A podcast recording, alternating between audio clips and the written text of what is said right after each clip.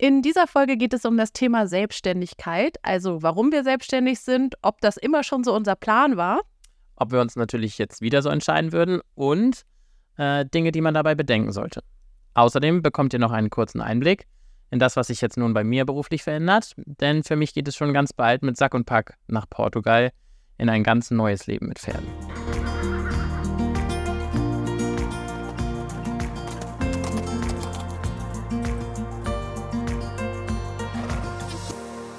Quint. Hallo Moin.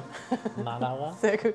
Es war noch nicht ganz die Dynamik, wie wenn man dich plötzlich auf der Stallgasse anspricht, aber es geht in die richtige Richtung. in die richtige Richtung. Ja, ich bin gerade nicht so, ich bin nicht so gestresst. Ich bin, ganz entspannt. Du bist gerade nicht so spontan auf der Stallgasse. Ja. Wir wollen über die Selbstständigkeit reden, haben wir beschlossen. Ja, finde ich gut. Gutes Weil, Thema. Ähm, eben mich äh, immer mal wieder die Frage, also jetzt mittlerweile vorrangig bei Social Media, aber du kennst sie ja wahrscheinlich auch aus dem realen Leben, ähm, erreicht, dass auch ständig Leute... bei Social Media. deine ausführliche Social Media Präsenz genau. werden wir unter diesem Podcast natürlich aber auch nochmal verlinken. Genau, definitiv. Ich weiß noch, dass irgendwann habe ich dich mal in meiner Story verlinkt ja. und dann ähm, haben irre viele auf diesen Button geklickt und dann meintest du so am nächsten Tag, ja, ich habe jetzt ganz viele neue Follower, ich weiß gar nicht, was ich machen soll. ich war ganz gestresst davon. Jetzt muss ich ja Content produzieren. Von dem, von dem Leistungsdruck. Ja. Ja, ähm, gut, aber eigentlich wollten wir über Selbstständigkeit. Ich wollte sagen, dass ähm, einen ja häufig die Frage erreicht, wie man gestartet, in meinem Fall jetzt, wie ich gestartet bin, ähm, ob gleich selbstständig oder andere Wege oder ob ich das gleich wusste. Mhm. Spoiler, ja. ich wollte ja immer selbstständig sein. Ja. Aber ähm, genau, so der, der Weg dahin, wie man dahin gefunden hat, was sich daraus so entwickelt hat und ja. überhaupt könnten wir mal thematisieren. Kleine Abhandlung dazu, ja.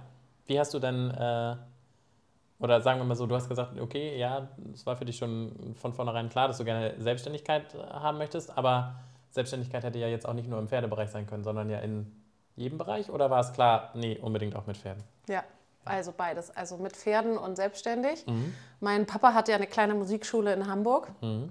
und wollte immer, dass ich seine Musikschule übernehme. Mhm. Da wusste ich, dass ich das nicht will. und meine Mama hat mit autistischen Kindern gearbeitet. Mhm. Und ähm, dann habe ich immer, wenn mein Papa gesagt hat, dass ich die Musikschule übernehmen will, äh, soll, habe ich immer gesagt, nee, ich mache mal sowas wie Mama, das braucht man viel dringender. Ja.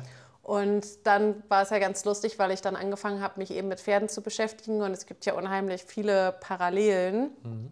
in der Wahrnehmungswelt, ähm, sagt man ja so, zwischen eben autistischen, in dem Fall waren es Kinder, aber eben generell Autisten ähm, und Pferden. Kennst du diese Bücher oder auch diesen Film von Temple Grandin, von der ähm, Autistin? Tatsächlich nicht. Ist super spannend. Ja, brauche ich. Und die hat, ähm, die hat zum Beispiel das Buch geschrieben, Ich sehe die Welt wie ein frohes Tier. Mhm. Und hat dann, also sie ist Autistin, hat Bücher geschrieben und ähm, hat Schlachthöfe entwickelt. Das ist mhm. ähm, Amerikanerin, meine ich, will jetzt nichts Falsches sagen, aber hat Schlachthöfe entwickelt, die so aufgebaut sind, dass sie den Tieren keine Angst machen. Mhm. Also zum Beispiel irgendwie, dass die Rinder dann in so einen Rundlauf gehen und dann müssen die irgendwie ja, gereinigt werden oder nur die mhm. Beine oder ich erinnere es nicht mehr ganz genau, es gibt dazu eben auch diesen Film.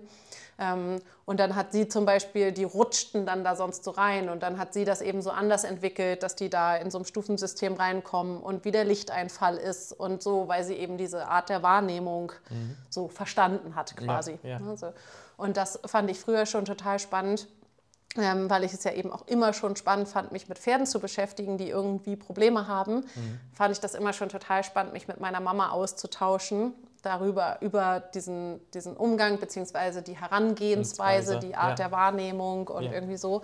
Und ähm, darum habe ich dann irgendwann für mich festgestellt, dass es tatsächlich genauso gekommen ist, wie ich es immer zu meinem Papa gesagt habe, nämlich ich mache mal sowas wie Mama. Ja. Das, das braucht es ja auch eben ja. dringend, aber eben auf meinem eigenen Wege in der ja. Pferdewelt und eigentlich doch so ein bisschen was von meinem Papa, weil mein Papa war eben immer schon selbstständig und sagt von sich selber, dass er nicht einen einzigen Tag gearbeitet hat. Weil für ihn irgendwie so jeden Tag Kindergeburtstag ist, weil er einfach immer an allem, was er macht, halt Spaß hat. Ja. Ne, so, und ähm, das, das war für mich immer eben auch so ein, so ein Bild für die Selbstständigkeit. Das ist natürlich auch irgendwie, dass man auch mal morgens müde ist und so, aber dass man grundsätzlich versucht, sich die Dinge so zu bauen, dass es einem damit gut geht mhm. und einen nicht stresst. Ja, das ist tatsächlich ja irgendwie das, was ich so unfassbar schön daran finde, dass man den eben. Stress. Nein, nicht den Stress doch nicht. Könnte vielleicht so rüberkommen. Äh, nein, einfach dieses, genau, dieses Gestalten, dass, dass, es man, dass man das so gestalten kann, wie es einem äh, gut tut, beziehungsweise dass man so flexibel ist. Und gerade, ich finde eben gerade in dieser Arbeit mit den Pferden, hat mir das auch viel geholfen, dass ich eben ja selber entscheiden konnte, wie lange arbeite ich jetzt das Pferd oder mache ich das jetzt zweimal an dem Tag in ganz kleinen Einheiten und so weiter, was man dann ja vielleicht eben äh, in anderen Bereichen oder so wie ich sie auch kennengelernt habe, dann eben während der Ausbildung zum, zum Pferdewirt ähm, dann eben nicht möglich war, weil dann ist es halt einfach, teilweise wurde da von einem Schema F verlangt, so, ne? Und das äh, auch unter einem zeitlichen Rahmen gesehen. So, und das wollte ich eben nicht, ne? Und ich finde, die Selbstständigkeit ermöglicht äh, einem ja eigentlich dann auch erst richtig mit Pferden so dann zu arbeiten. Oder das hat mir das nochmal so vor Augen geführt. Wie war bei dir der Start sozusagen an die Selbstständigkeit? Also du hast die Pferdewirt-Ausbildung abgeschlossen? Äh, ich habe sie nicht abgeschlossen, sondern ich habe sie ähm, sozusagen gemacht und dann aber während der Ausbildung festgestellt, dass das, also es war ein klassischer Springstall, ähm, A, dass mich das Springen nicht mehr äh, so gereizt hat ähm, und B, dass mich die Art und Weise, wie das mit den Pferden halt A, vom Anreiten, wie auch das Trainieren der Pferde, ähm, einfach ganz äh, nachdenklich gestimmt hat und auch sehr unglücklich gemacht hat. Und dann habe ich gesagt, okay, das, das, das muss jetzt nicht sein, also das will ich so nicht fortführen. Und hatte aber ja dann eben ähm, für mich als Backup dann ja immer irgendwie die eigenen Pferde und habe gesagt, okay, dann ist das jetzt nicht der Weg. Also jetzt irgendwie da, am Anfang dachte ich, ich brauche halt irgendwie einen Zettel oder ein Zertifikat oder irgendwie einen Abschluss in einem Bereich so und habe dann festgestellt, so, oh, wenn ich da drin jetzt irgendwie ein Zertifikat bekomme, das in dem, was ich da gerade tue, dann, also genau, fühlte sich falsch an. So, ne? Und ähm, dann war es bei mir tatsächlich so dieser Gedanke, dann wirklich selbstständig mit Pferden zu sein ähm, kam dann eben durch eine relativ intensive Zeit dann ja in Dänemark bei Ben Branderup. Ähm, ich habe schon vorher so ein bisschen unterrichtet und ja auch irgendwie Leuten geholfen, mit denen man in einem Stall steht oder sowas. Ne? Also einfach so das angewandt, was man so, so weiß.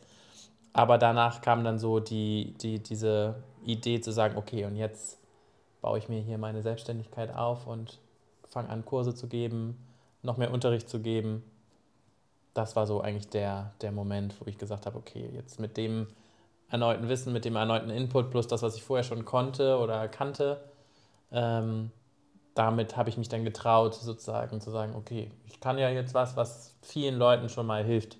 So, ne? Und, Aber was ja. war das für eine zeitliche Abfolge bei dir? Also von wie, wie lange warst du bei Band? Oder also du hast ja vorher schon nach der Methode, nach der akademischen Reitkunst gearbeitet? Genau, ich habe vorher schon danach gearbeitet, beziehungsweise es dann ja sozusagen langsam übernommen. Ich hatte ein Pferd, ähm, welches sozusagen, oder sagen wir mal so, es war so, dass ich nach diesem Standardsport dann dachte, okay, ich möchte, möchte das irgendwie anders machen, bin dann so sehr in so eine Art Richtung Horsemanship, Freiarbeit, Libertyarbeit und sowas gegangen und habe dann aber gemerkt mit der Trakinerstute, die ich da eben hatte, dass mir der gymnastizierende Anteil fehlt. Also, dass ich jetzt super in der Kommunikation bin. Ich kann das Pferd irgendwie mit Heizring reiten, aber ähm, die hatte halt einfach viele körperliche Themen, mit, äh, bei denen ich dann eben halt über nur einfach Horsemanship, äh, so wie ich es dann eben damals äh, gelehrt bekommen habe, eben halt nicht weiterkam. Ähm, und mich hat es ja eben halt auch fasziniert, das Pferd dann eben noch,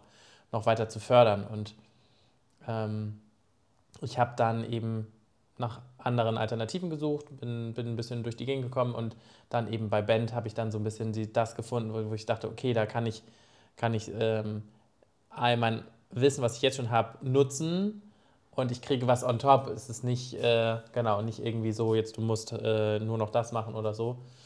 Ähm, das war irgendwie dann ganz cool. Und dann habe ich eben halt immer ähm, ein, zwei Mal im Jahr, meistens so im, im, Frühjahr des Jahres war ich einen Monat da, zum Ende des Jahres zwei oder drei Monate, dann eben auf Lolland und habe das dann eben über, ja, ich glaube drei Jahre dann so durchgezogen, dass ich dann immer dort war, wieder zurückgekommen bin, hier wieder unterrichtet habe, dann wieder dort war, ähm, genau, und dann eben viel Zeit da verbracht habe.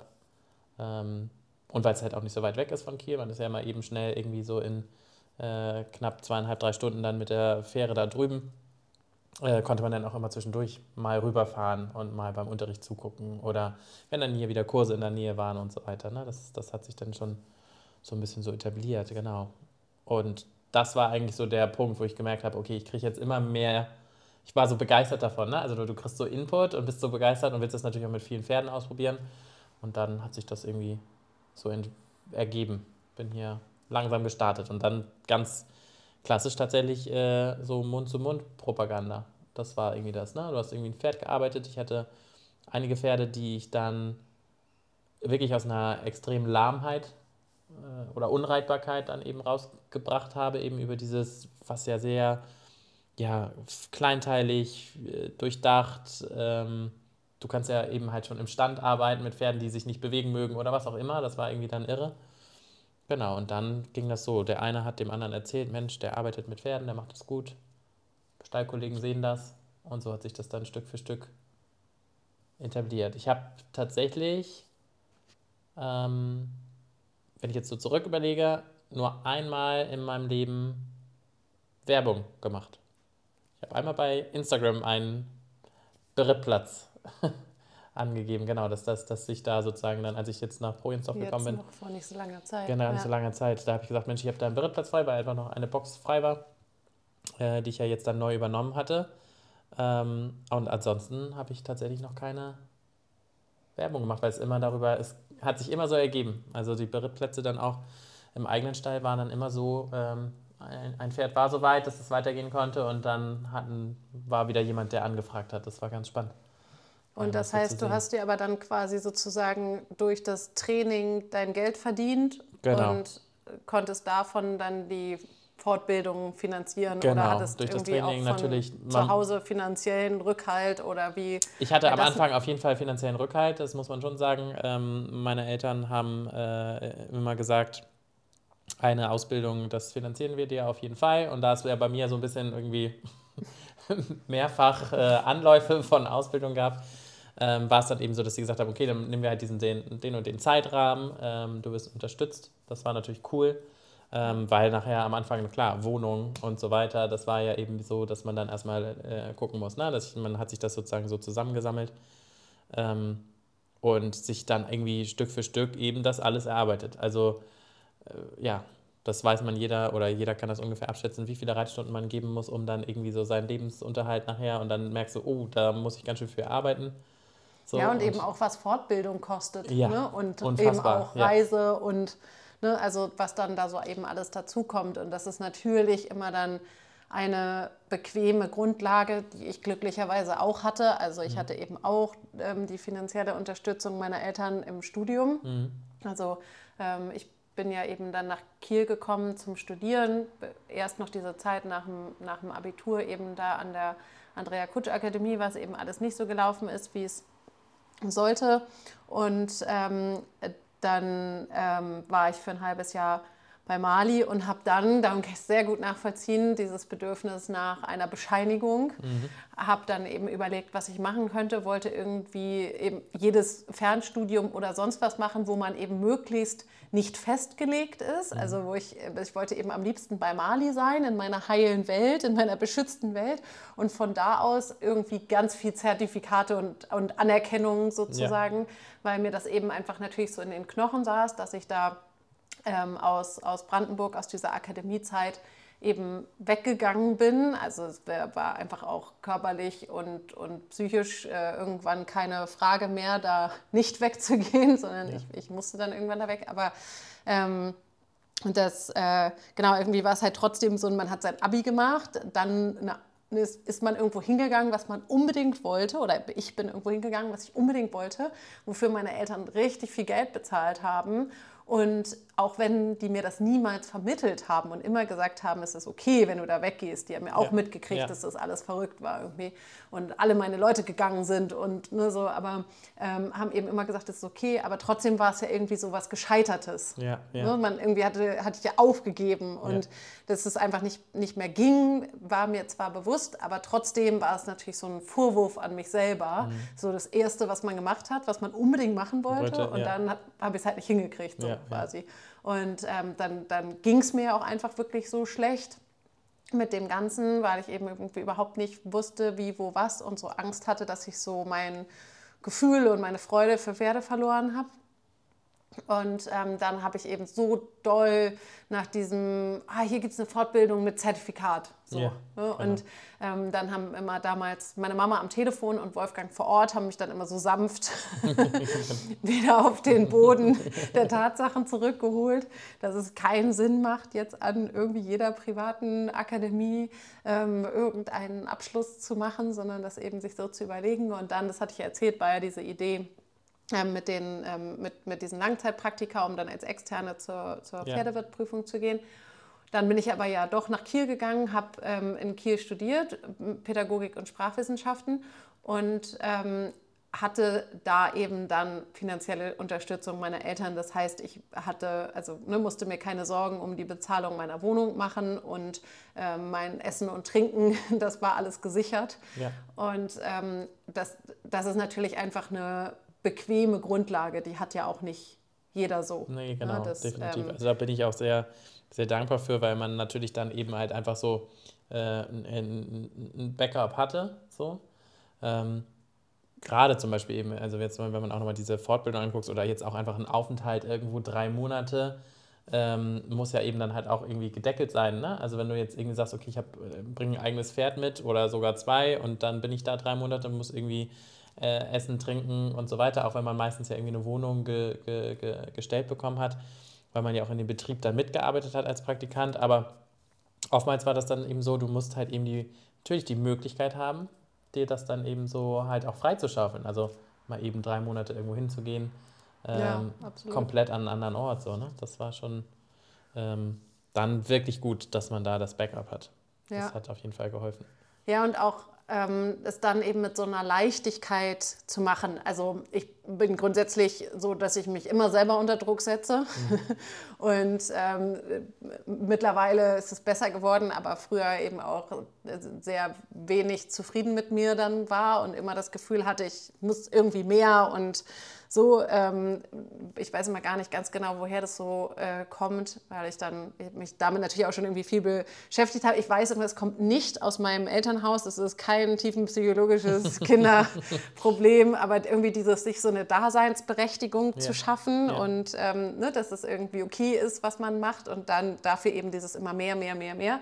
Und so hatte ich das dann zwar, dass ich eigentlich wusste, ich bin abgesichert, ne, was also für, für das Monatliche, aber eben trotzdem so diesen Ehrgeiz hatte, das natürlich irgendwie das so selber zu regeln. Also ich weiß noch, dass ich mir damals dann ähm, irgendwie so für die Uni zum Beispiel, habe ich mir manchmal extra nur zwei Euro eingesteckt. Mhm. So lange ist es her, da kostete ein Kaffee in der Campus Suite noch 1,99 oder 1,90 oder so. Ähm, aber ich mir nur zwei Euro eingesteckt, damit ich halt nicht noch mehr ausgebe ja. und ja. irgendwie so, also habe mich dann immer so ganz doll so selber gemaßregelt, um das zu sparen, damit ja. ich das dann halt eben für andere Sachen nutzen kann und habe eben ja auch eigentlich all mein Geld für Fortbildung ausgegeben. Vito. ja, eigentlich so fast jedes. Ich habe immer gesagt, andere Leute fahren in Urlaub, ich mache Wochen, äh, ich mache mach Fortbildung, weil ich eigentlich fast jedes Wochenende irgendwo war. Ja. Aber ich, ich habe immer alles mehr rausgesucht, was im Umfeld war. Also für mich ist ja das alles, was weiter als anderthalb Stunden ist, langweilt mich so zu fahren. Darum, äh, darum wohne ich ja so gerne in Schleswig-Holstein. Ich habe tatsächlich dann immer so, also genau, mich hat das immer, man beschäftigt sich ja dann eben halt auch so mit Ausbildungswegen, Ausbildungsrichtungen. Mich hat immer interessiert, es gibt dann ja immer, sagen wir mal, Systeme oder Reitweisen, könnte man jetzt sagen ähm, und dann hat mich immer interessiert, wo kommt es her? Also wer, wo ist der Ursprung? Wer ist derjenige, der es erfunden hat? Und deswegen war es für mich dann immer schon von vornherein so, dass ich immer gesagt habe, okay, da muss ich ja zumindest einmal dahin, wo die Leute sitzen. Mhm. Muss mir das einmal live angucken, wie das dann so ist, weil ich gemerkt habe, damals schon, eben durch verschiedene Trainer und Ausbilder, dass ja jeder das auch ganz anders interpretiert. Also ja, absolut. Na, irgendwie kannst du einen und denselben Lehrer haben, aber trotzdem hast du am Ende vier verschiedene Wege, das eine Bild zu vermitteln.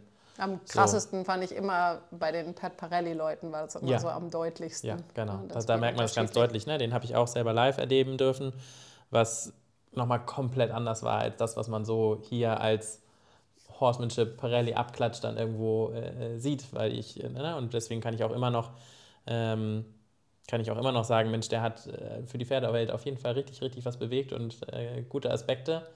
Ähm, und das, was dann draus wird, das hat man dann selber irgendwann ja auch, gerade wenn das dann weltweit äh, um Umlauf ist, hat man es ja nicht mehr ganz in der Hand. So, ne? Tatsächlich, um, um, um darauf zu kommen, auch ein Teil des, äh, der Selbstständigkeit oder dieses Selbstständigwerdens war tatsächlich, ähm, dass ich äh, Pferde viel verladen habe, also Verladetrainings. Da fing das eigentlich auch so ein bisschen mit an, ne? dass man ähm, dafür oft gerufen worden ist im Endeffekt. Äh, Mensch, mein Pferd äh, lässt sich nicht verladen und ähm, dann ist man ins Gespräch gekommen und dann haben sie einem noch so ein, zwei, drei andere Sachen äh, erzählt oder man konnte halt eben sagen, Mensch, das äh, ist einfach ein Kommunikationsthema und dann ist man darüber eben im Bodenarbeitsunterricht gekommen, über den Bodenarbeitsunterricht dann irgendwie in gymnastizierendere Elemente, dann der Hand-, äh, Boden- und Longenarbeit. Und dann irgendwann hat sich das dann auch bei den meisten dann auch ins Reiten übertragen, ne? dass man dann irgendwie so Stück für Stück Leute dann mitgenommen hat. Aber ganz viel war tatsächlich immer da der ersten Anfragen oder des, des, des ersten Grundes war immer Verladetraining. Habe ich früher auch viel gemacht. Fand ich dann aber irgendwann auch, also ich habe dann irgendwann schon diese Akutgeschichten gar nicht mehr gemacht. Mhm weil ich irgendwie so zweimal so frustrierende Erlebnisse hatte. Beim einen war es so, dass äh, ein Pferd irgendwie in die Klinik sollte, am nächsten Tag, glaube ich. Und ich habe mit dem ein Verladetraining gemacht, der ging dann auch drauf, war okay soweit, ne, so, also so, dass man mhm. sagen konnte, okay, kriegt ihr hin, morgen zu fahren. Ne? Mhm. Und ähm, und dann sind sie am nächsten Tag in der Klinik gewesen und dann hat sie mir abends wieder geschrieben und hat gesagt, ja, wir müssten jetzt noch mal bitte was machen. Hin ging noch alles gut zurück, wollte aber gar nicht mehr drauf und musste dann sediert werden und draufgeschoben und ja. sonst wie was. Und dann habe ich gesagt, okay, machen wir. Also fand ich jetzt erstmal nicht ungewöhnlich quasi, weil das eben einfach so ein instabiles ja. Konstrukt noch war, mit am Tag vorher geübt ja, und so. Genau. Naja, und dann kam ich dahin und habe dann äh, festgestellt, dass die einfach dieses sehr große Pferd mit einem sehr kleinen Hänger gefahren sind, also mit mhm. einem relativ niedrigen Hänger. Mhm. Das heißt, wenn der sich während der Fahrt ausbalancieren wollte, hat er sich wahrscheinlich ständig oben den Kopf angehauen. Ja, ja, ja. Und das fand ich halt so frustrierend, weil ja. ich eben gedacht habe, ich vermittel jetzt diesem Pferd, das dass okay. es mir vertrauen kann und dass es okay ist, damit drauf zu gehen. Und dann macht er die Erfahrung, dass es gar nicht stimmt. Ja, genau. Ne, und ähm, da, das war dann eben schon so, dass ich gesagt habe, nee, also sowas mache ich gar nicht mehr. Ich mache es mhm. nur noch für Leute, die ich kenne. Also mhm. äh, ich hatte zu der Zeit ja eben auch schon Trainingspferde und so. Und wenn da jetzt mal einer Hilfe brauchte, dann ja. klar. Ja. Und dann bei einem anderen Pferd war es dann auch noch mal so, dass Leute mich angesprochen hatten, weil ich in dem Stall irgendwie einen ganzen Schwung junger Pferde angeritten habe und eh da war quasi. Und dann hatten die gesagt, können wir nicht mal ein Verladetraining machen? Habe ich gesagt, klar. Wir gingen mit diesem Pferd raus zum Hänger und das Pferd war schon total aufgeregt. Und ähm, dann sagten die so, ja, hier war der auch noch nie.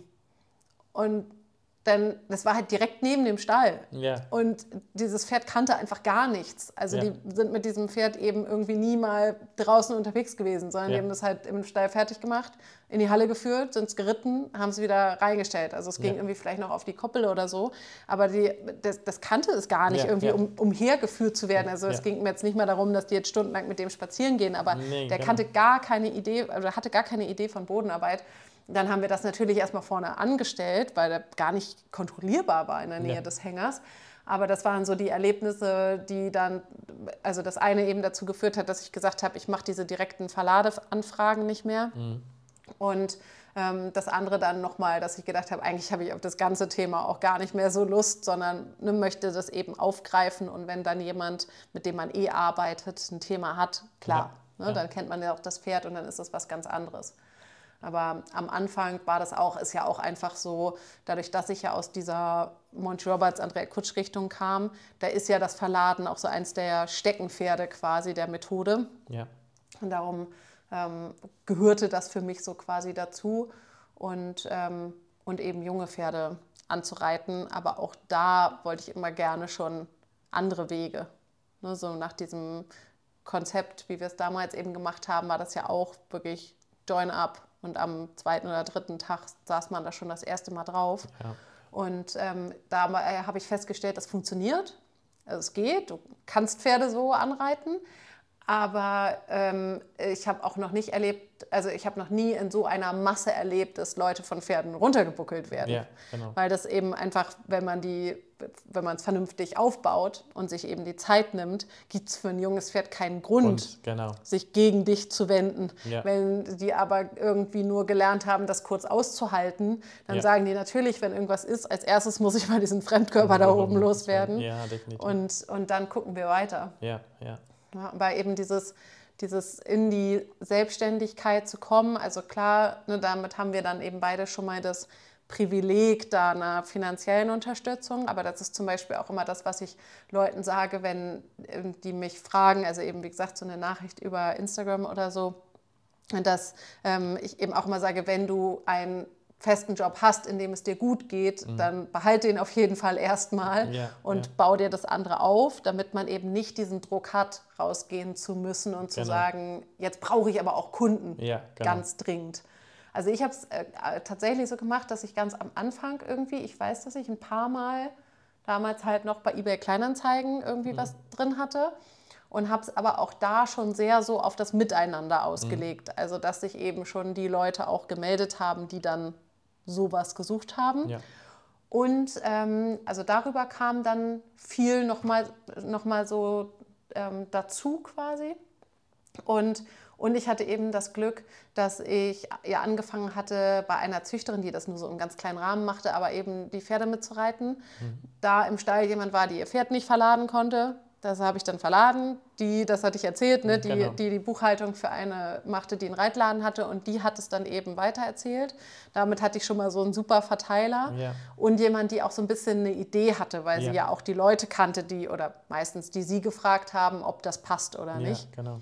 Und so hat sich das dann eben auch immer gut entwickelt. Aber ich weiß noch, dass so die erste Zeit bin ich wirklich so sternförmig um Kiel gefahren. Du hast dann also, aber ja auch noch studiert währenddessen. Also hast du ja. studiert? Also ich habe immer gesagt, die ja. Selbstständigkeit darf unterm Studium nicht leiden, ja. aber an sich war dann noch das Studium. Ja, genau. Ich habe da waren wir ja dann quasi ja auch ähnlich. Ne? Ich habe dann ja auch noch ein äh, Studium dann sozusagen noch dran gehängt und ähm, das war dann irgendwie ganz spannend das zu merken. Dann Agrar? Genau, Agrarwissenschaften. Und das war dann eben spannend, wie du jetzt auch dann äh, gesagt hast. Ne? Man, am Anfang ist man ja wirklich von äh, A nach B, nach C, nach D, nach sonst wohin gefahren und hat natürlich, genau, irgendwie ist man ja auch begeistert davon, dass man dann irgendwie Anklang hat, dass das, was man macht, irgendwie vielen Leuten Freude bereitet und vielen Pferden hilft.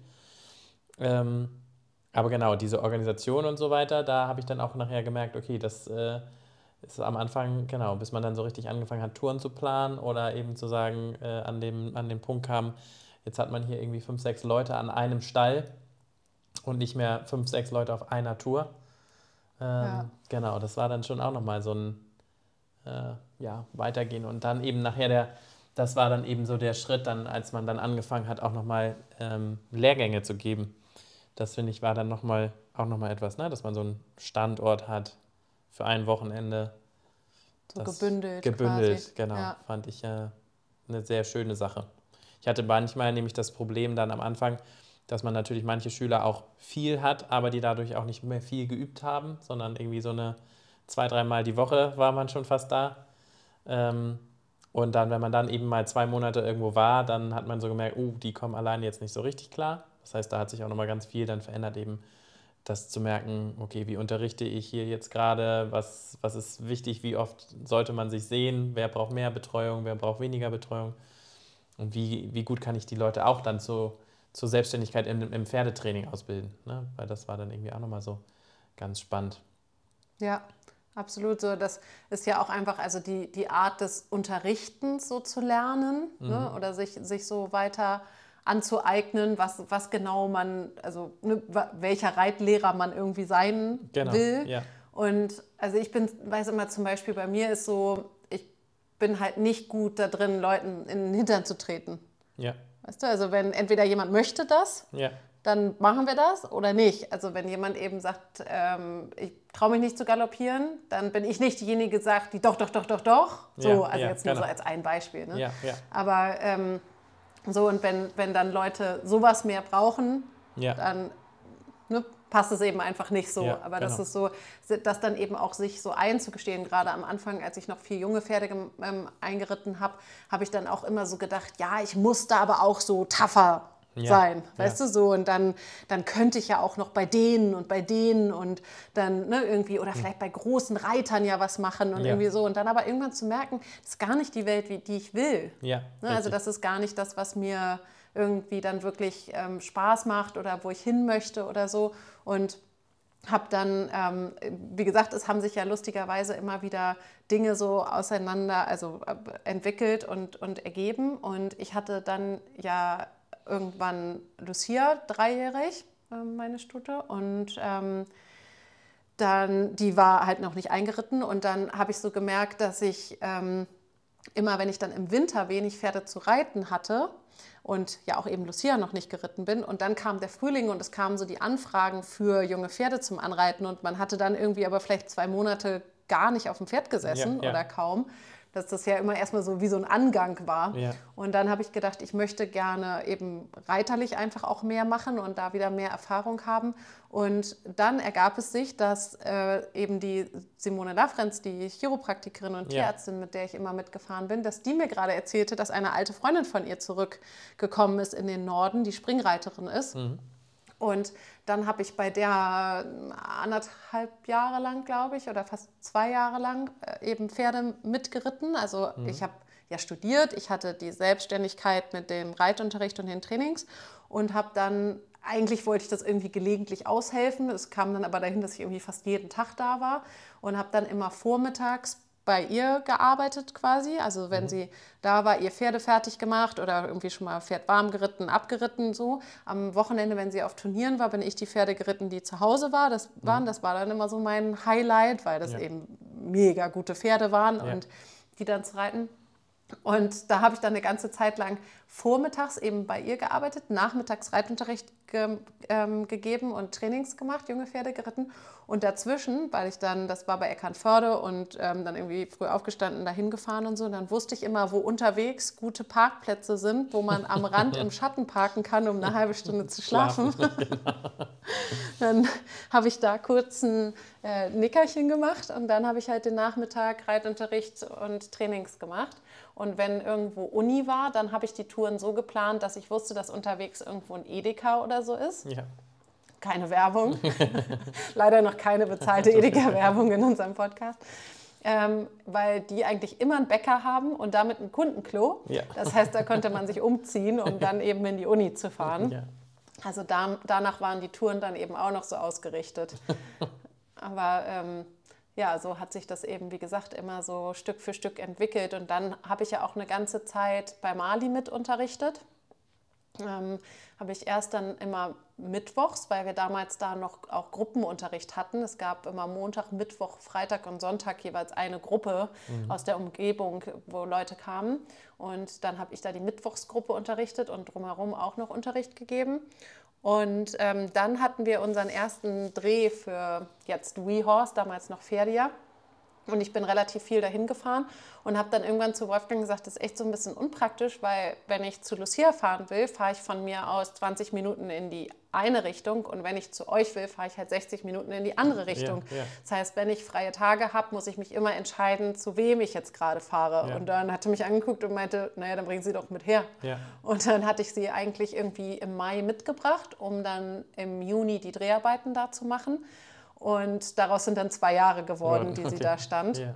Und ähm, dann habe ich da ja ganz viel mit unterrichtet, hatte aber weiterhin meine Wohnung in Kiel und auch meine ähm, Reitschüler und so in Kiel und bin eben immer hin und her gefahren. Und dann ist leider unsere Kollegin ganz schwer krank geworden und dann ziemlich überraschend gestorben. Das heißt, ähm, ich war dann plötzlich nicht mehr da Vertretung mit im Team, sondern war voll mit im Team.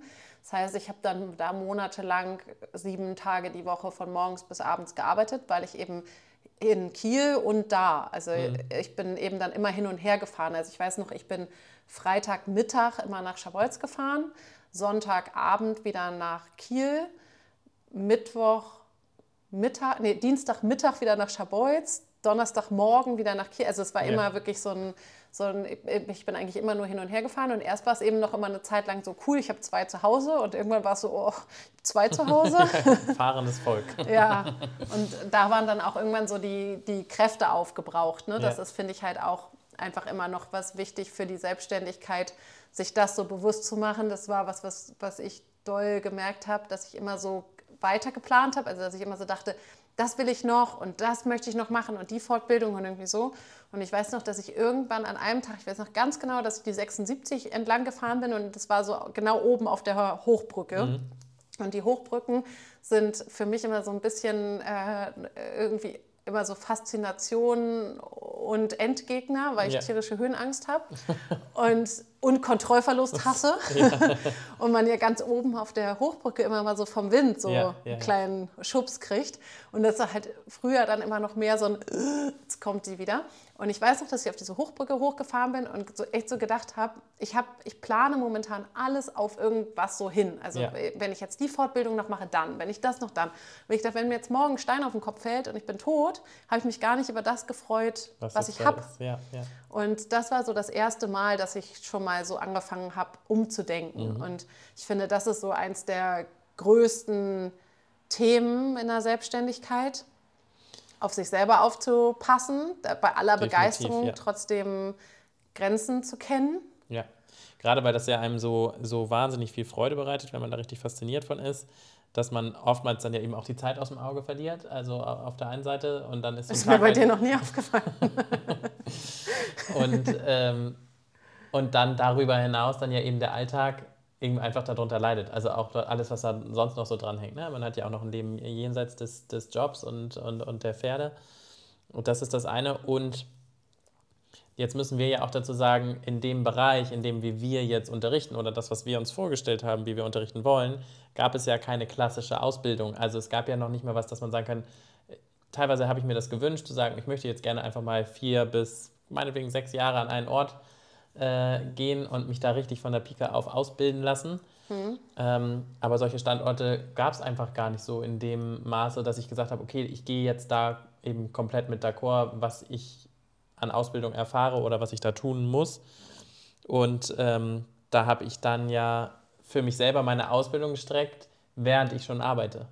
Das heißt, ich ja. habe mir selber angeeignet, wie ich meine Touren plane oder eben halt nicht oder wie ich jetzt eben den Unterricht gestalte. Ähm, ich bin sozusagen in die Unterrichtsplanung reingegangen, habe mir Gedanken gemacht, was jetzt für den nächsten Tag für die nächsten Schüler ansteht. Äh, habe dann gleichzeitig aber ja auch noch wieder gedacht, okay, ich muss jetzt ja irgendwie dann auch wieder Fortbildung machen und so weiter. Das heißt, man ist quasi in einer Ausbildung, während man schon selbstständig arbeitet. So, und das ja, fand ich sehr, auf der einen Seite super lehrreich und will ich auch nicht missen. Aber natürlich die eine oder andere Abfahrt hätte man auch mal anders nehmen können, damit man eben nicht dann eben äh, ja, abends erst um elf nach Hause kommt und äh, genau, sich dann auch manche Dinge auch schon vorher traut, äh, dass man dann auch dahin kommt und sich dann irgendwie Unterstützung holt, mal mit einem, mit einem Business Coach oder so, der einem dann auch mal sagt, okay, was brauche ich denn jetzt hier gerade und so weiter. Ähm, das war schon, genau, Ausbildung und Beruf quasi gleichzeitig. Ja, ja, und ich hatte ja eben dann auch immer dieses Fortbildung machen, sich sozusagen dafür das Geld verdienen, um die dann wieder zu machen und gleichzeitig immer so dieser Antrieb, ähm, das irgendwie dann so selber hinkriegen zu wollen. Mhm. Ne? Und ähm, ich hatte es, haben, haben wir ja auch so privat in Bezug auf Lucia schon ganz häufig drüber gesprochen, dass ich auch bei ihr immer das Gefühl hatte, ich muss das so selber hinkriegen. Und ähm, also ich wollte es auch natürlich und ähm, aber auch irgendwie immer diese, ja, diese Schwierigkeit, da mir helfen zu lassen. Also ich habe mir immer total viel angeguckt mhm. und ähm, aber dann so dieses, dass, dass man sich helfen lassen kann, einfach weil es angenehm ist, ist bei mir erst so ein Prozess der letzten Jahre ja, geworden. Ja, ja. Dass, ähm, dass ich eben nicht nur dann Hilfe brauche, wenn es nicht mehr anders geht. Und das habe ich eigentlich selten gehabt in meinem Leben, sondern ich habe mich irgendwie immer aus den Sachen irgendwie selber rausgearbeitet, aber dass es ja auch einfach nett sein kann, sich helfen zu lassen. Ne? Und das, ähm, ja, da eben so, so Wege und Strukturen zu haben. Und ich habe mir eben dann auch immer die verschiedenen Richtungen angeguckt und irgendwie war es immer alles nicht ganz meins Ja. und fand dann Sachen spannend, habe mir daraus wieder Elemente genommen, aber das eben immer so versucht, dann für mich selber daraus zu entwickeln. Und, Ja. ähm, aber ich finde eben, dass genau das, wie gesagt, so der, der ganz große Punkt an der Selbstständigkeit ist. Und das ist auch immer das, was dann so eine meiner Antworten ist, wenn Leute mich fragen, ne, ob ich das empfehlen würde oder so. Und dass es einem einfach wirklich liegen muss. Ja, definitiv. Es muss einem liegen. Ähm, und es muss vor allen Dingen bei der Selbstständigkeit, du musst halt einfach auch mit den Höhen und Tiefen so ja gut umgehen können, die das Ganze mit sich bringt. Also klar, jeder Beruf kann auch Höhen und Tiefen mit sich bringen, aber wenn du natürlich ein Stück weit äh, manchmal weißt, okay, da kommt jetzt relativ sicher da irgendwie dein Geld rein, so und du musst dir jetzt keine Sorgen machen, dass äh, ähm, oder kannst halt auch mal krank sein. Ja, Ähm, krank, was- Urlaub, alles. Krank, Urlaub, alles, das war schon so teilweise, ne, dann im, im, gerade auch in diesem Bereich, also äh, was ich mir dann nicht auch alles schon äh, an Verletzungen zugezogen habe, eben im Pferdetraining. Ähm, und dann, genau, das muss man verkraften können und man muss gut auch diesen, ein Stück weit dann auch einen Stresspegel auch aushalten können. Ähm, dann kann man natürlich auch die guten Seiten wieder für sich nutzen, um eben halt Ener Energie zu generieren. Ne? Und es kommt dann ja auch immer noch darauf an, für welchen Weg man sich entscheidet, weil da sind Ja. wir ja zum Beispiel auch unterschiedliche Wege gegangen, weil du ja eigene Anlagen hattest. Mhm, genau. Ich habe eben immer mich für die größte Unabhängigkeit Mhm. entschieden. Zieht sich irgendwie so durch das Thema bei mir. ähm, aber ne, so, ich habe halt eben immer gesagt, also solange ich mein Auto meinen Sprit bezahlen kann, kann ich ja meinen Job machen. Also und ich gesund bin. Aber Ja. ich habe tatsächlich glücklicherweise nie größere Verletzungen gehabt. Ähm, aber äh, genau, also sozusagen, ich hatte da wenig Investition. Ich hatte das eine Pferd. Ne, So, und, ähm, und, und meine, meine Wohnung, in der ich ewig gewohnt habe, die bezahlbar war. Also, Ja, ne, so, genau. das war so, ähm, das, das war mir immer das Wichtige. Ich habe für mich mal am Anfang gesagt, weil ich das so cool fand, als ich so die ersten Male mit ähm, Simone Lafrenz damals mitgefahren bin, hat Simone so auf der ähm, Tankstelle angehalten und sich da einfach was zu essen gekauft. Und Ja. das war für mich damals halt so voll teuer. Ja, ne, weil ja. Tankstelle. Ja. Und also als irgendwie Studentin und wie gesagt, ich habe mir meine zwei Euro eingepackt, um bloß nicht zu viel auszugeben, damit ich alles für die ähm, Fortbildung spare. Und dann war immer so mein Motto für die Selbstständigkeit, also fürs Geldverdienen. Ich habe so irgendwie für mich ist Geld gar kein Belohnungsmittel, kein Antrieb irgendwie so. Es muss irgendwie genug da sein, dass es einem gut geht, Ja. aber das, das ist sozusagen variabel. Ja. Ne, so. ähm, und dann war immer so das, was ich immer gesagt habe, ist immer, ich will mir Naschi an der Tankstelle kaufen können, ohne drüber nachzudenken. Das war immer so das, was ich irgendwie immer gesagt habe für, für meinen Plan von der Selbstständigkeit. Es war jetzt für meine Steuerberaterin damals schwer einzuordnen. aber, aber ich glaube, dass halt auch sowas ne, eben einem so liegen muss oder je nachdem, was man hat, wo man im Leben ist. Also wenn du jetzt irgendwie alleinerziehend mit zwei Kindern bist, ist natürlich ist ein anderer finanzieller Druck, der dahinter steht, Total. als wenn man so jetzt eben in meinem Fall das neben dem Studium macht. Genau, Und ich bin halt rausgegangen, habe gesagt, hallo, hier bin ich, hätte Lust, was zu machen. Ja. Und ähm, dann kamen Anfragen und damit ist dann irgendwann auch der Preis, äh, hat sich angepasst. Ja. War, also, ne, so, also auch all solche Sachen. Ähm, Und es hört ja auch nicht nur mit dem Unterrichten auf, also es gehört ja so viel dazu, ne? Also eben halt auch die Buchhaltung, ähm, das alles dann eben halt zu koordinieren, zu planen.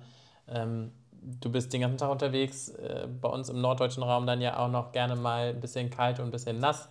Ähm, wenn ich jetzt überlege, die ersten Touren, die ich gefahren bin, waren dann ja auch viele Ställe dann auch ohne Reithalle oder Ja, was auch immer. Da hast da im Winter im Dunkeln draußen gestanden. So, das hat sich natürlich alles mit der Zeit äh, verändert. Man hat äh, andere Standorte gefunden, eben dann auch diese Lehrgangssituation. Aber klar, du musst ja auch eben dann wieder planen und, und, und buchhalterisch da irgendwie rangehen. Ähm, das kommt ja auch noch dazu. Also das muss ich man sich ja noch, auch dass, nachher. wo du das gerade mit dem Wetter sagst, ich weiß noch, dass ich in einem Jahr, in, also in einem der ersten Jahre, ich glaube, es war 2009 vielleicht, 2009, 2010, irgendwie so, da habe ich halt so ein bisschen schon mal Trainings gemacht. Mhm. Und jetzt weiß ich immer noch ganz genau, habe ich in dem einen Dezember habe ich 35 Euro verdient. weil das, ähm, da, das, war, das waren diese zwei Winter. Das war ein guter Monat. So, genau, das war der beste Monat.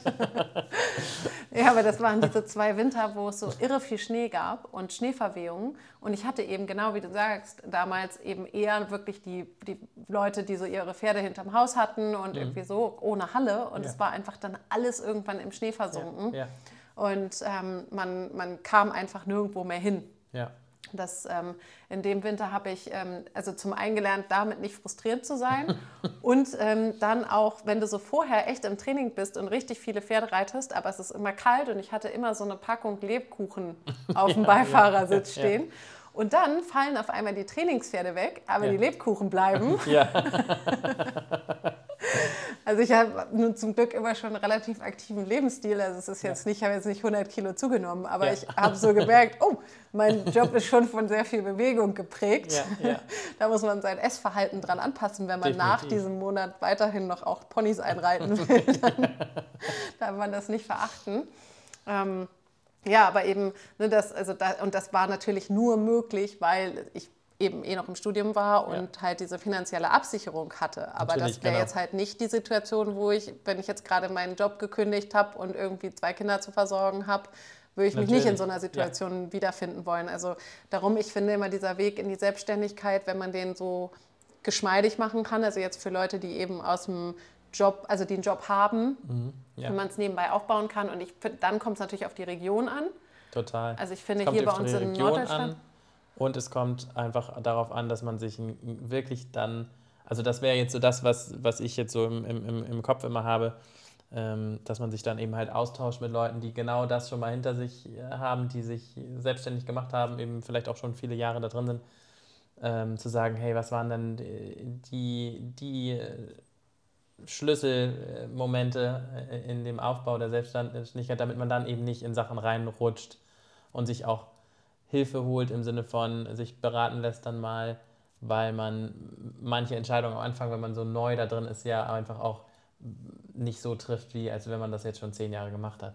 Ja, ja und dann eben in der, Re also je nach Region. Ne? Also ja. hier bei uns in Norddeutschland sind einfach, finde ich, so viele Pferde, dass einfach immer genug Nachfrage da ist. Mhm. Also das, ne, das einfach, also so erfahrungsgemäß die Kollegen, die neu dazu kamen und gut waren, sind mhm. ja eigentlich immer nach kürzester Zeit ausgebucht. Ja, genau. Ja. So, also darum, ich finde auch immer, also das ist auch immer irgendwie so mein Empfinden, dass ich aus diesem, es ist ja immer genug für alle da und es ist eh irgendwie, jeder möchte irgendwie was anderes oder so. Ich fand es halt immer schon angenehmer, einfach die Leute um mich herum, also euch dann eben ja. alle als Kollegen zu ja, empfinden und nicht als Konkurrenten. Aber no, das hatte ich tatsächlich hier im Kieler Raum auch nie. Das ist, finde ich, ja immer sehr kollegial, ja auch irgendwie so ja. abgelaufen. Ne? Also sagen wir mal jetzt, man hat ja auch meistens nur Berührungspunkte mit den, mit den ähnlichen Reitsparten, sagen wir es mal so. Ja, ne? klar. Und dadurch war das dann immer sehr kollegial. Und man muss halt einfach tatsächlich auch sagen, ich hatte oder habe das auch, auch, auch jetzt dann ja eben noch so, dass man dann auch einfach manche Bereiche A nicht anfahren kann es auch nicht mehr macht. Also ich mache ja zum Beispiel gar kein mobiles Training jetzt mehr so, dass ich jetzt irgendwie hinfahre, nur noch Kursstandorte und ähm, dann ja eben halt auch die Berittpferde vor Ort. Ähm, das ist dann ja auch nochmal was ganz äh, anderes, ne? wenn man dann auch sagt, so, okay, ich bin jetzt gar nicht mehr hier und andere Leute entscheiden sich und wollen halt nur rumfahren. Gibt es ja auch. Ja. Ist, ne? Aber darum, ich denke auch immer so, ist irgendwie für für alle genug da. Ne? Für alles so, genug da und man muss auch selber gucken, was einem halt äh, eben halt liegt. Ne? Also es gibt Leute, die können eben halt äh, sehr, sehr gut äh, unterrichten. Es gibt welche, die haben ein unheimlich gutes Gefühl, eben um Pferde zu arbeiten im Training, also dann eher den Berittpart zu machen. Ähm, das finde ich, das ist dann ja auch so. Ne? Man muss selber so ein bisschen dann über die Jahre rausfinden, was liegt mir jetzt am meisten. Ja. Ähm, welcher Form von Kunde ist dann ja nachher im Endeffekt auch das, mit dem ich arbeiten möchte und weil der ja auch was davon haben soll. So, ne? Ja. Äh, Spezialisierung dann ja auch eben, äh, teilweise haben, bringen ja Rassen auch beson besondere Eigenschaften mit. Zum Beispiel, ja. ja.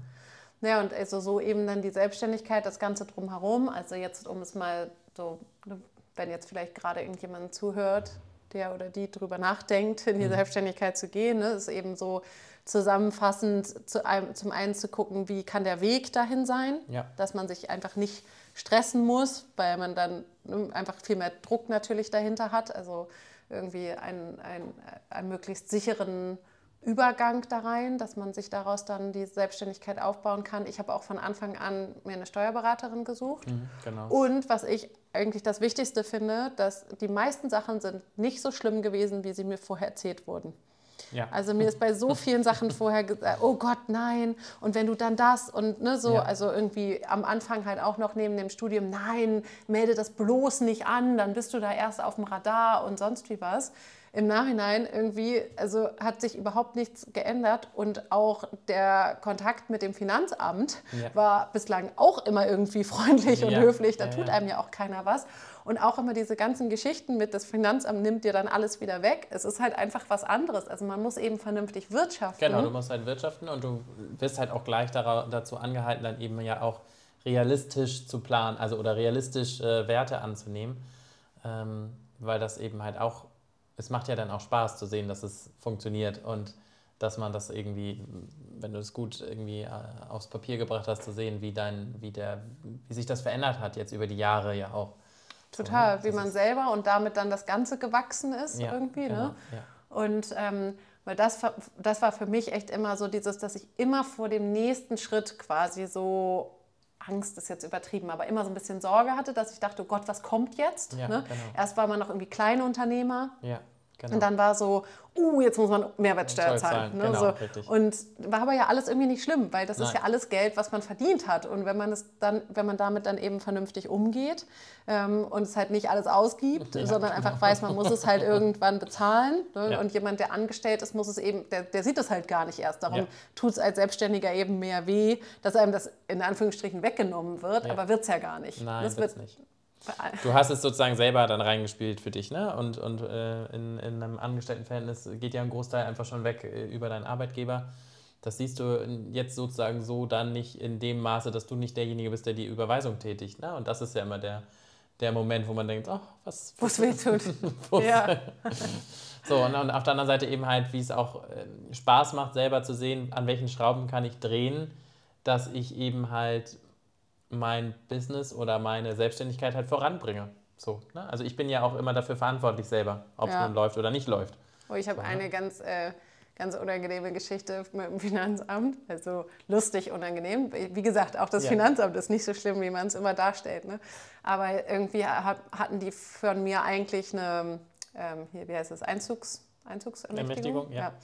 Und ähm, auf einmal habe ich eine Mahnung bekommen. Ja. Und dann dachte ich, naja, muss ja ein Fehler sein, weil das andere haben sie ja schon eingezogen, ja. dann wird das ja jetzt wahrscheinlich eingezogen. Ist es aber nicht. Also habe ich noch eine Mahnung bekommen. Und Mahnung vom Finanzamt macht ja. natürlich sofort Herzrasen ja. und irgendwie so. Und ich habe die nur überflogen und habe panisch eine E-Mail ans Finanzamt geschickt ja. und habe halt geschrieben, hier, das müsste vorliegen und irgendwie so und oh Gott, oh Gott, und jetzt muss ich hier irgendwie über 1000 Euro bezahlen und so. Und dann habe ich mir das Schreiben nochmal angeguckt ja. und habe gesehen, es waren 11 Euro. Ja, und guck. hatte einfach nur die. Weil da diese 0-0 mit dieser. Diese Striche ja, auch, ja die Striche, diesen, genau. Ja. Und ich habe es halt eben nur überflogen, habe ja. irgendwie zweite Mahnung oder letzte Mal, also irgendwie so, auf jeden Fall war ich in Panik. Hatte ich aber tatsächlich genauso, es waren aber in dem Fall 38 Euro und ich habe auch erst 3800 gelesen. und ich war auch mich. so, oh Gott, ja, nee, aber genau, war dann irgendwie so. Äh, und es war tatsächlich so, dass die meine Einzugsermächtigung dann gefunden haben. Ja. Und ähm, ich habe das Geld dann sogar, zu, also die, die 11 Euro Strafe, die ich bezahlt habe, haben sie mir zurücküberwiesen. Was man dann auch dazu sagen muss, es gibt auch eben diese erhellen Momente, ähm, dass man dann eben auf einmal nicht mehr damit rechnet und dann kriegst du halt irgendwas wieder. Also weil du jetzt irgendwie ja. ne, einen Abschluss gemacht hast und dann war das dann, also habe ich auch schon zwei, dreimal gehabt, wo man denkt so, oh schön, also kam noch mal was, ne? Weil man ja. irgendwie so, und das ist, äh, genau, es ist nicht alles nur, nur schrecklich. Ich glaube, das, das, das ist ein, ein Teil, den man gut im Griff haben sollte, das ist auf jeden Fall wichtig ich glaube, das Wichtigste. Oder jemanden haben, der es im Griff hat. Genau, das ist auch gut, weil ja. ich finde, das muss, man, muss einem ja auch liegen, ob man das mag. Also, es ist nicht unbedingt mein Ding, deswegen finde ich es auch irgendwie gut, wenn man da einfach richtig gute Leute an der Hand hat. Heutzutage mit irgendwelchen Softwares und so weiter geht es ja auch schon alles äh, super easy. Ähm, ich habe neulich noch zu meinem Steuerberater gesagt, weil ich kriege ja immer Ende des Monats dann ja. die Liste mit Belegen, die ich vergessen habe hochzuladen. Und dann habe ich noch zu ihm gesagt, ich hasse Ihre E-Mails, aber ich äh, sehe, dass sie notwendig sind. Ja. Und dann sagte er so, okay, Sie sind auf jeden Fall sehr ehrlich, ja. aber denken Sie an Ihre Belege. Aber nee, das ist wirklich auch die Welt, die mir so gar nicht liegt. Aber ja. dann eben sich da Hilfe zu holen. Und auch da ist es ja wieder, wenn man, wenn man dann weiß, worum es geht, ist es ja auch wieder alles nicht schlimm. Ne? Und also im Prinzip sind das ja so die Säulen. Das, das eine, das, das, was man halt tatsächlich einfach nur mit sich selber ausmachen kann, ja. ob man es kann, will, diese Unsicherheit. Für mich ist es was immer der Antrieb. Mhm. Ne, also für mich hat sich das nie nach Unsicherheit angefühlt, sondern ich brauche das, dass es meins ist. Ja. Ich mag das bis in der Nacht da zu sitzen und an meiner Homepage zu arbeiten. Ja. Und wenn dann jemand drauf guckt und sagt, ja, aber muss man einen Stundenlohn hochrechnen. Ich, ich liebe das auch sehr, an meiner Homepage an deiner. Homepage. aber jetzt mit dem Podcast wirst du ja deine gesamte Online-Präsenz völlig ja, neu, das, neu, erfinden. Ja, ich, ich bin auch schon ganz aufgeregt, was da jetzt, was da jetzt passiert. Das ist aber, dein Einfluss. Sehr gut. Es ist festgehalten hier, auf Band. Aber ähm, genau, und dann aber eben schon ja dieser ganze Bereich, das eigene Marketing, ne, zu gucken, was, ähm, wa was will man, wie viel will man. Ähm, auch da natürlich die Entscheidung, will man im Bereich Social Media was? Also es ist mhm. ja, du bist ja auch präsent, also ja. du machst da nicht viel, aber es ist ja trotzdem da. Und ähm, bei, bei mir ist es zum Beispiel, dass ich halt für die Osteopathie total davon profitiere, weil es da ja nicht so ist, dass ich jetzt wöchentlich bei Leuten bin. Nee, genau. Das heißt, man hat ja schon viele verschiedene Leute ja. und eben auch immer wieder neue Kunden. Und ja. die, die mich anschreiben, wissen aber, was sie erwartet. Ja. Insofern, ich sage halt immer, mein Social Media ist mein digitales Schaufenster ja, und genau. ähm, das finde ich ist eine tolle Chance. Aber auch da, ne, dass sich das halt wieder zu überlegen, wenn man das alles selber kann und will und so, dann ist auch das, also man muss es dann zeitlich irgendwie mit einrechnen, dass man es alles hinkriegt. Ja. Oder man muss es eben einrechnen, es rauszugeben. Ja. Dann muss man es aber auch bezahlen. Ne? Ja, also das genau. sind immer so, man muss es sich halt schon irgendwie realistisch angucken, was an dieser ganzen Selbstständigkeit dranhängt. aber natürlich. für mich war es eben zum Beispiel wirklich immer so, dass ich das, dass ich genau das so brauche, dass, ich, dass es mein eigener Antrieb ist. Ja, definitiv. Ja, und es ist, äh, genau, es gibt natürlich unterschiedliche Wege, sich da irgendwie auf, genau, daran zu wagen. Ähm, nichtsdestotrotz, genau, startet das alles ja irgendwie mit der Grundbegeisterung für das Thema. So, und ich glaube, das war ja bei uns dann irgendwie schon ähnlich klar, dass man irgendwie über diese Begeisterung ja auch dann eben begeisterungsfähig ist, Leute anzusprechen. Und das ist, glaube ich, auch eine eine sehr, sehr gute Werbung. Ne? Also, ja. ich, Aber zum Thema Werbung müssen wir ja. auch noch mal eine Folge machen, weil mhm. wir uns ja schon mal darüber unterhalten haben, über unsere Namensgebung früher. Ja, stimmt. Logos und so weiter, das können wir auch noch mal genau, nämlich Homepage. Ja. Äh, da haben wir ja unterschiedliche Herangehensweisen, was unsere Online-Präsenzen angeht und so weiter. Ja. Aber ähm, zum Abschluss kannst du ja noch mal erzählen, mhm. weil jetzt haben wir über sehr viel Selbstständigkeit geredet. Ja. Und jetzt kommt ja tatsächlich bei dir noch mal ein anderer Aspekt ja, dazu. genau. äh, hätte ich jetzt auch so jetzt erstmal nicht gedacht, weil es ja auch jetzt wirklich jetzt ähm, sehr äh, spontan, beziehungsweise spontan, aber genau, einfach äh, mich ja jetzt aus meinem Umfeld jetzt einmal so komplett rausnimmt. und ich werde jetzt das erste Mal ähm, nicht mehr selbstständig in diesem Pferdebereich arbeiten. Und das Ganze hat dann auch noch diesen riesen Ortswechsel mit sich gebracht, dass ich jetzt dann tatsächlich an die Algarve ziehen werde nach Portugal, also wirklich ganz in den Süden und dort ähm, auf einem sehr, sehr schönen Gestüt arbeiten werde. Und äh, ja, unfassbar gute Lusitano-Pferde ausbilden darf. Kaufen wirst. Verdammt. ja, vielleicht auch das. Ähm, Genau, und da werde ich jetzt mit Sack und Pack äh, tatsächlich mich auf äh, den Weg machen, Ende September. Wir wollen ja auch noch eine Folge zu den eigenen Pferden machen. Genau. Die, die legen wir auf jeden Fall so zwei Wochen nach deinem Umzug. Genau. Weil dann kannst du mir auch erzählen, wie viele neue Vielleicht kann man da ja auch mehrere Teile machen. to be continued. genau. Nein, Aber genau. drei Pferde warten ja schon in Portugal auf dich, oder? Genau, es warten schon welche und es ist einfach so der äh, genau, jetzt für mich ja nochmal komplett neu, eben genau in diesem Bereich mit den Fähigkeiten, die ich habe, die ich mir erarbeitet habe, die ich erworben habe über die Jahre durch all meine, äh, ja, durch all die Pferde, die ich arbeiten durfte und auch natürlich durch den ganzen Input der, meiner Ausbilder, das jetzt anwenden zu dürfen und eben genau deswegen dort vor Ort für jemanden zu arbeiten, das ist natürlich ein, eine unfassbar tolle Chance und ich freue mich da ganz doll drauf, ähm, das jetzt mal so auszuprobieren und nochmal so in meinen, ja, in meinem Portfolio so oder Lebenslauf mit reinzureihen, da jetzt ein paar Jahre vielleicht zu verbringen. Mal gucken. Ich werde euch hier auf dem Laufenden halten. Ja, und kommst Sitzt ja auch an der weiterhin. Quelle für, Ja, genau. Und kommst auch noch weiterhin für Kurse, Genau, so ist ich- der Plan. Ein genau. bisschen selbstständig bleibt. bisschen selbstständig bleibt, auf jeden Fall. Äh, Ich habe so und ja, so viele sehr, sehr nette, langjährige Kontakte und, und Schüler ja jetzt auch hier, dass der Kontakt äh, definitiv nicht abreißt.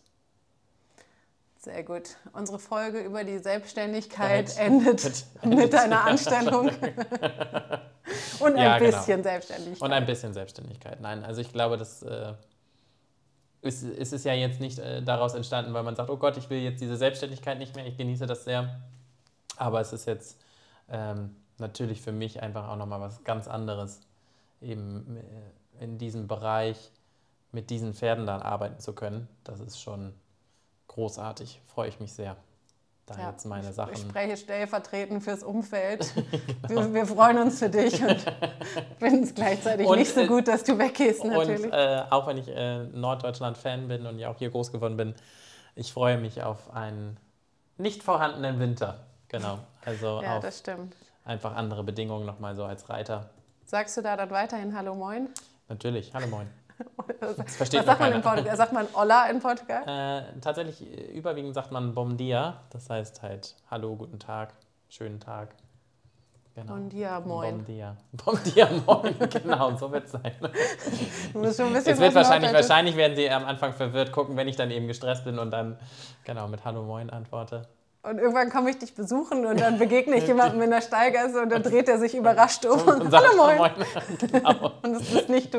Dann weiß ich, du hast es damit meine hingebracht. Idee ist ja wirklich jetzt äh, dahingehend auch unbedingt Portugiesisch zu lernen. Also genau, ich bin sehr motiviert und das Team ist ja auch dementsprechend so, dass ich auch Portugiesisch sprechen muss. Ähm, oder sie halt äh, Hallo Moin. ähm, genau, wir werden sehen. Das wird Ja. sehr aufregend. Du wirst uns berichten, Ich werde berichten. wie der, wie der Weg so weitergeht. Genau. Gut, Sehr schön. Bis bald. für heute. Ciao.